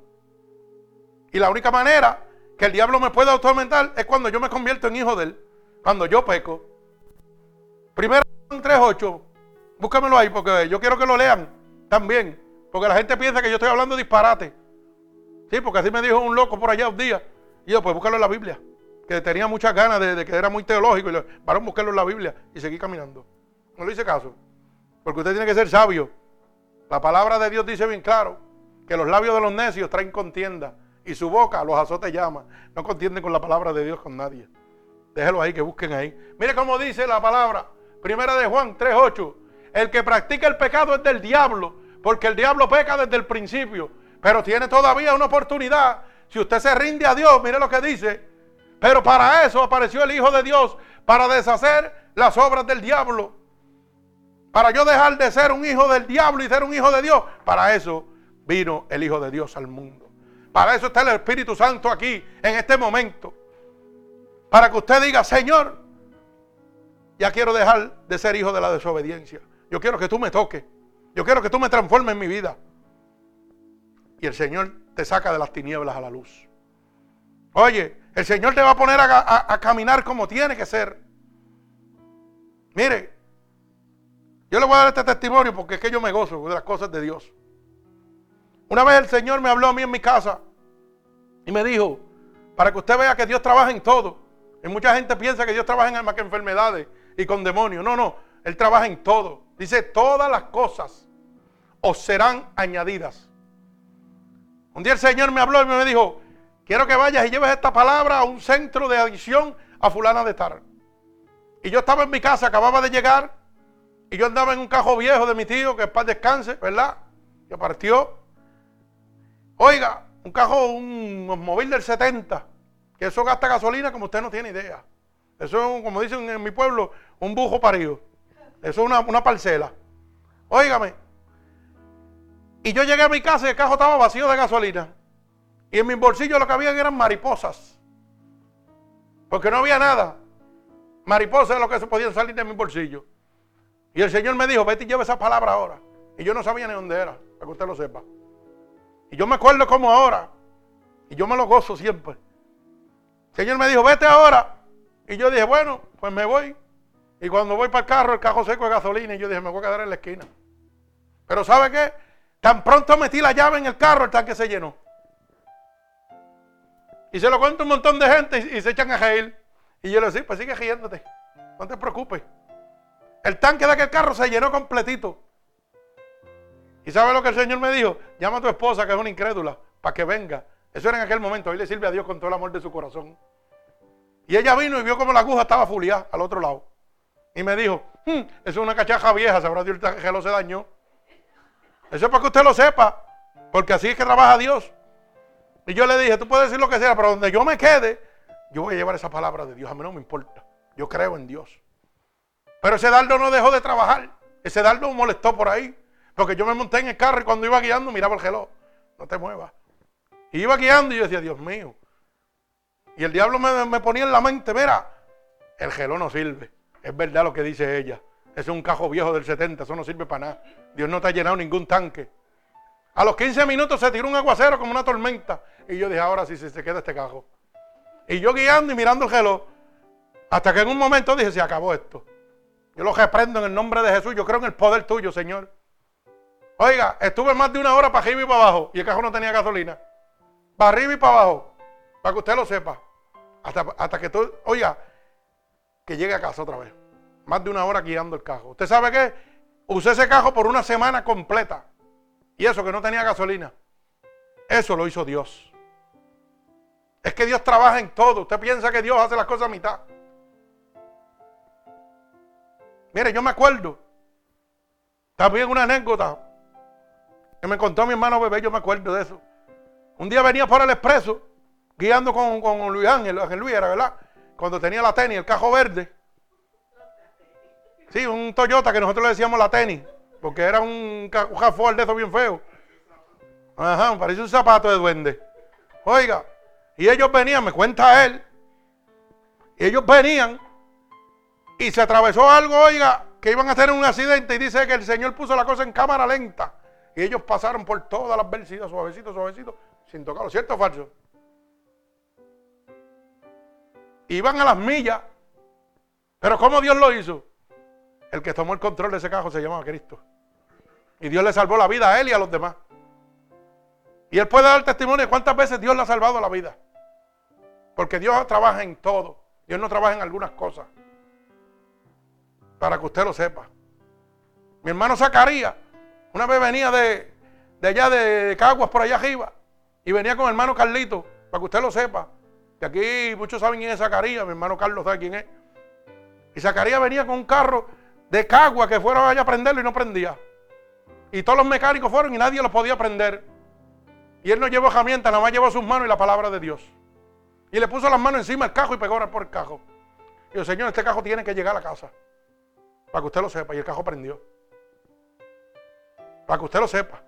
Cuando venía bajando la cuesta de tu abaja, se metió el Espíritu de Dios en el cajo, dice él. Y él soltó el guía. Y Carlito iba, Carlito el negro iba por el lado de él. En la cuesta del guano, oiga eso, bajando. Y el cajo solo, guiándose solo. Y Carlito le decía, agaja el guía, el espíritu se metió, hermano, el espíritu se metió, va guiando. Él gozando. En la cuesta del guano, que eso es cosa seria. Y Carlito le decía, hermano, yo sé que se metió, pero agaja el guía. Y él le decía, no puedo, es Dios el que va guiando. Y yo me lo gozo. ¿Usted sabe por qué yo me lo gozo? Porque yo sé que es realidad, porque yo he visto cosas más grandes que esas. Yo he visto cosas más grandes que esas. Porque oiga, cosas que ojos de hombre no han visto son las que Dios tiene preparadas para los que le aman. Todos los que le aman y le buscan, Dios le va a mostrar cosas sobrenaturales. Pero usted tiene que rendirse a Dios. Usted tiene que dejar que Dios guíe su vida. Mi alma alaba al Señor. Fíjese que volvemos al libro Primera de Juan capítulo 5 y verso 18. Y me gusta esta palabra porque esta palabra me muestra a mí que solamente soy yo el que pongo excusa para no rendirme a Dios. ¿Sabe por qué? Porque la palabra dice bien claro que sabemos que todo aquel que ha nacido de Dios no practica el pecado. Hay gente que vienen a los caminos de Dios y dicen, ay, pero que yo no puedo. Mira que yo soy débil en esto. No, no, no, no, papito. Cuando Dios te toca, tú no vas a practicar nunca más el pecado. Lo que pasa es que tienes que rendirte a Dios y dejar que Dios te desmantele. Te haga pa' pieza completito. Yo no puedo vivir emociones, las emociones no me salvan. Me salva una comunión, una unción del Santo de Israel sobre mi vida. Y no va a permitir bajo ningún concepto que yo peque. Para que usted lo sepa. Pero es cuando, es cuando el Santo de Israel se desciende y engendra dentro de ti. Se posesiona de tu cuerpo, de tu alma, de tu espíritu. Que es cuando yo me rindo a Dios y le digo, Señor, haz tu voluntad. Mire lo, lo poderoso de todo lo que hemos encontrado en ese Padre nuestro toda la soberanía de nuestro Señor Jesucristo. Y hay gente que dice Padre nuestro y nunca han sabido cuánto poder hay ahí. Pero hoy Dios está demostrando cuánto poder y cuánta soberanía hay en el Padre nuestro. Bendito el nombre de Jesús. Usted sabe que usted necesita rendirse a Dios para poder resistir al maligno, que es el gobernante del presente siglo. Aquí nadie va a poder resistir al diablo si no se rinde a Dios. Para que usted lo sepa. Y culmino con esto. Efesios capítulo 6, verso 10. Bendito el nombre de mi Señor Jesucristo.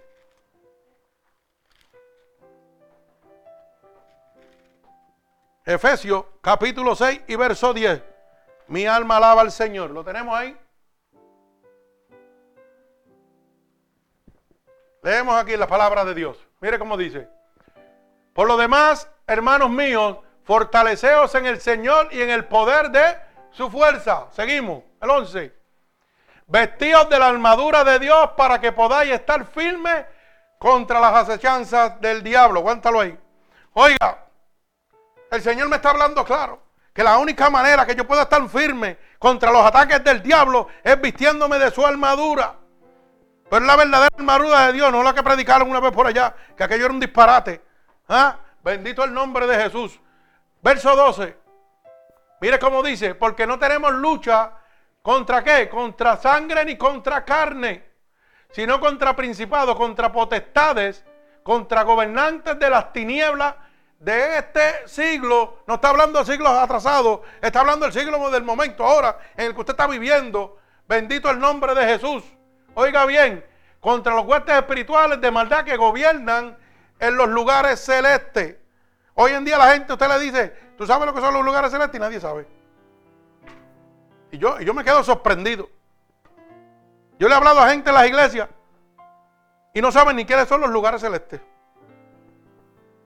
Tú no sabes lo que Dios te está diciendo en esa palabra. Aquí yo me gozo porque aquí los hermanos de esta iglesia sí saben lo que son lugares celestes. Porque yo me he encargado de que lo aprendan. los lugares celestes son entre medio del cielo y la tierra. Usted sabe que del cielo para abajo el que gobierna es Satanás. El dueño del mundo es Dios, pero el que gobierna en este momento es Satanás. Y dice, la palabra de Dios lo dice bien claro, que usted no va a pelear contra carne ni contra sangre, sino contra principales, contra huestes de maldad que gobiernan el presente siglo. Que usted necesita a Jesucristo. Porque el único que puede pelear con Satanás es el Espíritu Santo de Dios.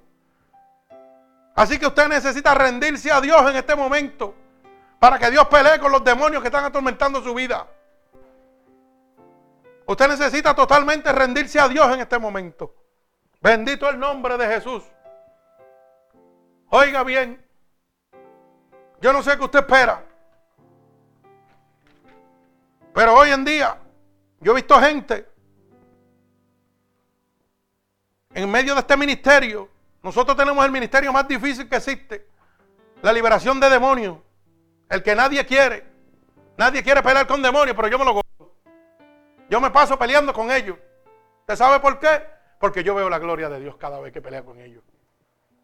Porque el que pelea con ellos no soy yo, es el Espíritu Santo que está en mí. Y la gente le coge miedo y salen cogiendo y yo me echo reír. Pero yo me gozo porque no hay cosa más linda que usted esté respaldado por el Espíritu Santo de Dios. Y que donde quiera que usted llegue la gente diga que, tiene ese hombre.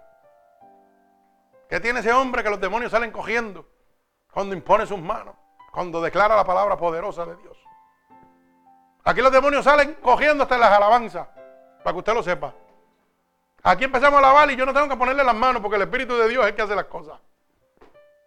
Cuando el Señor me dice, ponle las manos, es porque la pelea va a ser grande. Y bien grande. Y hemos tenido peleas de 5 y 6 horas, para que usted lo sepa. Un día yo salí con mi hermanito bebé a buscar unos alcapujes a las 8 de la mañana. Llegamos a las 9 de la noche. Para que usted lo sepa. Y usted se reirá. Pero fuimos a la casa de un primo de él. Y él vio cómo venían los demonios a atacarnos a nosotros. No estamos hablando de uno ni dos. Empezamos a liberar a gente allí en el nombre de Dios. Y cuando los diablos veían que estaban perdidos, oiga, lo que vinieron fueron legiones de demonios. Él es testigo de eso, él vio ese, poder. Y yo me acuerdo que yo estaba ministrando y cuando el Señor me dijo, viene una legión de demonios, mira para atrás, dile a bebé que se prepare, que viene para atrás. Y cuando miró para atrás, ahí estaban los demonios. Pero ¿sabe qué? El Señor no los dejaba entrar. No los dejaba entrar. Y cuando libertamos a aquel hombre, se libertó el otro y se libertó el otro y los demonios salieron cogiendo. Porque estaba el poder de Dios allí. Cogimos todos los cuartos de la casa para que usted lo sepa. Y la gente libertando y los demonios cogiendo, metiéndose a los cuartos, escondiéndose. Y nosotros abríamos las puertas y nos metíamos como si nada. Y cierra la puerta. Que a este le vamos a entrar la palo aquí en el nombre de Jesús. Y después, oiga, cuando ya estábamos casi agotados, porque eso no es fácil, nos mandó dos siervos de otra iglesia y nos ayudaron y nos varón, meta mano ahí, que vamos a seguir peleando aquí, para que usted lo sepa. Y nunca había visto una cosa como esa. Cuando vieron aquello, era espeluznante. Las alcapujas llegaron que parecían palos de, de, palo escoba duro. Oiga, hermano, nosotros lo reímos, pero él sabe que es verdad y mi esposa es verdad. Oiga, y estaba toda, estaba Lucy y toda mi familia de Nueva York. Estaban esperando por las escapujas desde las 9 de la mañana. Que nosotros venimos ahora, venimos ahora. Y él me dice, vamos a visitar a un primo mío que está convaleciente. Se estaba muriendo y el diablo se lo iba a llevar, para que usted lo sepa. En la misma cama se lo iba a llevar el diablo. Y el Señor nos mandó a frenar esa muerte ahí, para que usted lo sepa. La misericordia de Dios. Una cosa pero terrible. Es que las cosas, oiga, usted cuenta esto y la gente piensa que esto es un chiste, pero esto no es un chiste. Cuando usted ve a una persona transformarse en un animal, las piernas le tiemblan. Usted sabe las peliculitas esas del exorcista y todo eso, eso no es, eso no es, ninguna mentira. Nosotros hemos visto cosas peores que lo que se ve en el exorcista, para que usted lo sepa. Eso no es ningún juego, eso es una realidad. Por eso es que nadie quiere este ministerio. Pero nosotros lo adoramos con todo el amor de nuestro corazón. Porque yo soy celoso con lo que Dios me dio. Y yo no quiero más nada más que eso. Que cuando llegue el abatido, el Señor lo liberte. Que cuando llegue el afligido, su vida sea transformada. Que cuando llegue el enfermo a este lugar, sea sanado. Por la unción del Santo de Israel. No porque necesito aquí un diezmo, una ofrenda. O necesito un templo enorme. Mire, apenas somos 10 o 12 aquí. Yo creo que ni llegamos. Pero somos 1956 alrededor del mundo, alaba. Mi alma alaba al Señor. 1956 almas, señores, en ocho meses. Yo estaba en una iglesia que han visitado 11 mil personas y se han convertido 10. Y ellos lo proclaman como si eso fuera la gran cosa. Para que usted lo sepa. Y yo no estoy hablando ninguna mentira. Aquí yo tengo testigos de lo que yo estoy hablando. Pasan una lista de, de cuánta gente visitaron la iglesia. 11 mil y pico personas. Se convirtieron 10. 11. Oiga eso. Con 11 mil personas. ¿Y usted cree que eso es la casa de Dios? Santo, mi alma alaba al Señor. Porque es que lo que piensan es en números, en ganancia, pero no le interesa las almas. A mí me interesa, hermano, que usted sea libre. A mí me interesa que usted sea sano, que sea libertado por el poder de la palabra de Dios. Usted crea en el Dios Todopoderoso. Oiga, siempre métate esto en su mente. Usted pídale a Dios, y esto es un, un ejemplo de la manera que yo lo veo y de la manera que yo lo visualizo. Yo le digo, Señor, imaginariamente es como si Él estuviera dentro de mí. Y yo le digo, Señor, que mis ojos no miren lo que yo quiero mirar, sino lo que tú mirarías. Que mi mente no piense lo que yo quiero pensar, que piense lo que tú pensarías. Y que yo no haga jamás lo que yo quiera hacer, sino lo que tú harías en ese momento. Y usted va a ver la gloria de Dios. Porque no va a vivir, usted va a vivir Cristo en usted. Y el diablo no lo puede tocar. Si usted quiere ser libre, la única manera que usted tiene es rendirse a Dios, hermano. Y acuérdese de esto. Porque esta es una de las cosas que yo estoy viendo mucho cada vez que salgo fuera. Y lo veo en muchas iglesias y lo veo en muchos retiros. Y es que el ser humano siempre quiere coger la facultad de condenar y de libertar. Como si fuera Dios. Si un hermano cae una, dos, tres veces, ah, ya lo, tiran para el lado. Ya eso no sirve. Ya eso no sirve porque ese hermano ya cayó cinco veces. Eso es lo que tienes un entrizale con el Señor y un juego. Pues déjame decirte algo. Ese hermano está más cerca de Dios que tú. ¿Tú sabes por qué? Porque a ese fue que Dios vino a buscar. A lo que está perdido. O lo más vil y lo más despreciado. Aquí yo he tenido que libertar gente 15, 20 veces la misma persona. Y yo he ido en iglesia que dicen, no, ya la tercera vez, olvídate, esto es lo que tiene un juego, déjalo. Un juego va a tener cuando te coge el Señor allá arriba. Como si yo tuviera la facultad y la autoridad para decirle, ya, no voy a bregar más contigo. Usted sabe que mientras más veces yo caigo, delante de la presencia de Dios, más fuerza me levanto. Y cuando Dios diga llamarme para usarme con poder, todas esas caídas es la escuela para yo no resbalar nuevamente. Es para poderle decirle al mundo, oiga, no se avergüence cuando la gente le diga, ah, pero tú me vienes a hablar a mí de Dios, si tú caído un montón de veces. Y yo le digo, oye, por eso es que te puedo hablar de Dios, porque caí un montón de veces y ahora me levantó más fuerte que nunca. Porque vino a buscar lo que está perdido. A mí no me interesa cuántas veces yo me he caído. A mí me interesa cuántas veces Dios me ha levantado. Las veces que Dios me levantó a mí son las veces que te va a levantar a ti. Para que tú lo sepas. Porque mis caídas son la gloria de Dios manifestada sobre mi vida. Para que usted lo sepa. Pero así mira Dios. El hombre no mira así. El hombre carnal te va a mirar de otra manera. Bendito el nombre de Jesús. Bienaventurado todo aquel que lava su ropa.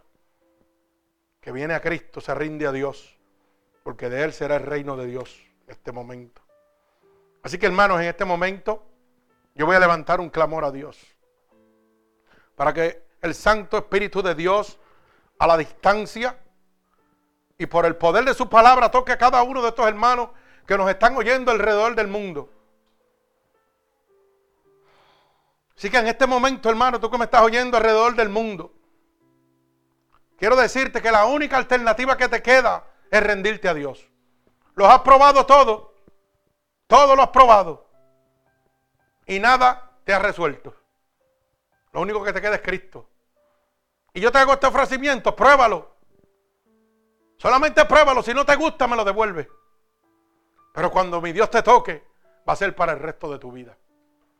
Esto no es un juego. Dios es una realidad. Lo que tienes que probarlo simplemente. Darle la oportunidad a Cristo, rendirte hoy a Cristo. Por tu fuerza no has podido hacer nada. Todo lo que toca se vuelve agua, sal y agua. Pero cuando yo las pongo en las manos de Cristo, todo es para bien. Yo voy a ver la gloria de Dios. Yo voy a ver la gloria de Dios. El Señor decía, el Hijo del Hombre no tiene dónde recostar su cabeza. Yo tampoco lo tengo. Carnalmente yo no tengo dónde recostar mi cabeza. Pero espiritualmente tengo un Padre que tiene los brazos abiertos para recibirme cada vez que le hablo. No importa lo que yo no tenga aquí en la tierra. Por eso donde está tu tesoro, ahí estará tu corazón. No atesore nada aquí en la tierra donde la polilla y el oril lo corrompen, donde los ladrones minan y hurtan, sino en el cielo donde los ladrones no pueden entrar. Ahí es donde usted tiene que poner su corazón. Ahí es donde usted tiene que poner su corazón. Y diga como decía Cristo mientras usted esté aquí. El Hijo del Hombre no tiene dónde poner su cabeza. Sigue en pos de Dios. Porque nada podrá llevar del fruto de sus manos.